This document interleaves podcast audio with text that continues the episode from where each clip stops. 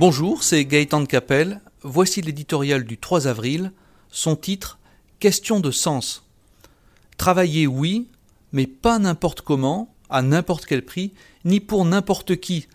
Le monde économique a beau être plus incertain que jamais, la jeune génération, sans doute davantage que les précédentes, déconcerte par ses exigences. Elle qui devrait trépigner d'entrer au plus vite et au meilleur tarif possible dans la vie active, fait de plus en plus valoir d'autres priorités l'éthique, l'utilité sociale, l'écologie, le service des autres, l'épanouissement personnel, ce que revendiquent ces nouveaux arrivants, au-delà du confort matériel, c'est la liberté de donner un sens à leur vie professionnelle.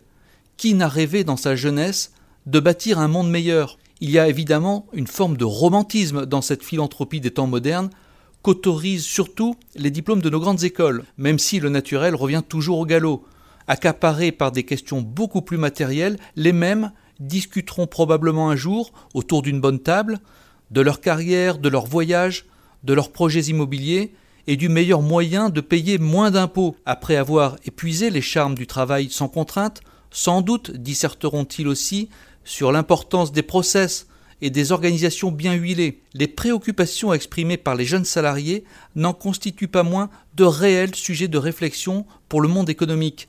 Il faut être aveugle pour ne pas voir les dérives du capitalisme, dont les dégâts se lisent dans chaque nouvelle élection. Depuis un certain temps déjà, les entreprises s'efforcent de s'adapter aux exigences du temps présent, de conjuguer au mieux performance, respect des valeurs et du bien-être au travail, non par altruisme, mais parce que c'est leur intérêt bien compris. Comme toujours, la tentation est grande chez nos gouvernants de leur dicter par la loi les comportements vertueux à adopter, mais les nouvelles aspirations des salariés, ainsi que celles des consommateurs, sont de bien meilleurs aiguillons que n'importe quelle réglementation supplémentaire.